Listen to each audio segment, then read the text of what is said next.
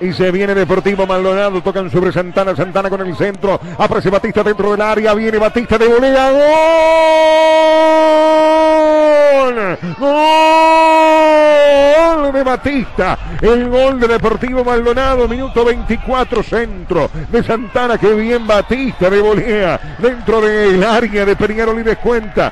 Minuto 24, Peñarol 3, Maldonado 1 y para Batista Justicia. Se distrae el fondo de Peñarol, nosotros también hablando de la selección uruguaya y Batista no, no se distrae. Y aprovecha de la mejor manera el centro cambiado que viene de la derecha y le pega de volea cruzado.